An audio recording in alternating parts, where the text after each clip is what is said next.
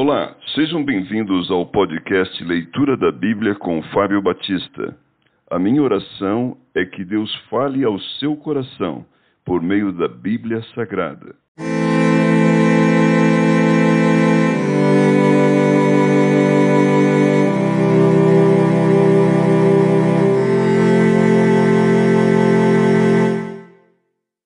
Segunda Coríntios capítulo 4 Paulo cumpre o seu ministério com fidelidade. Pelo que, tendo este ministério, segundo a misericórdia que nos foi feita, não desfalecemos. Pelo contrário, rejeitamos as coisas que por vergonhosas se ocultam, não andando com astúcia, nem adulterando a palavra de Deus. Antes nos recomendamos a consciência de todo homem na presença de Deus pela manifestação da verdade. Mas se o nosso evangelho ainda está encoberto, é para os que se perdem que está encoberto nos quais o Deus desse século cegou o entendimento dos incrédulos, para que lhes não resplandeça a luz do Evangelho, da glória de Cristo, o qual é a imagem de Deus. Porque não nos pregamos a nós mesmos, mas a Cristo Jesus como Senhor, e a nós mesmos como vossos servos, por amor de Jesus.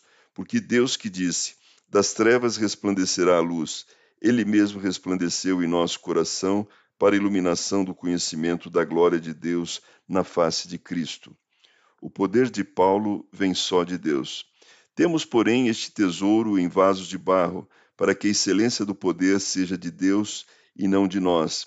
Em tudo somos atribulados, porém não angustiados, perplexos, porém não desanimados, perseguidos, porém não desamparados, abatidos, porém não destruídos, levantando sempre no corpo o morrer de Jesus, para que também a sua vida se manifeste em nosso corpo porque nós que vivemos somos sempre entregues à morte por causa de Jesus, para que também a vida de Jesus se manifeste em nossa carne mortal, de modo que em nós opera a morte, mas em vós a vida.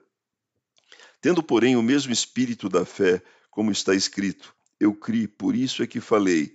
Também nós cremos, por isso também falamos, sabendo que aquele que ressuscitou o Senhor Jesus também nos ressuscitará com Jesus e nos apresentará convosco, porque todas as coisas existem por amor de vós, para que a graça, multiplicando-se, torne abundantes as ações de graças, por meio de muitos, para a glória de Deus.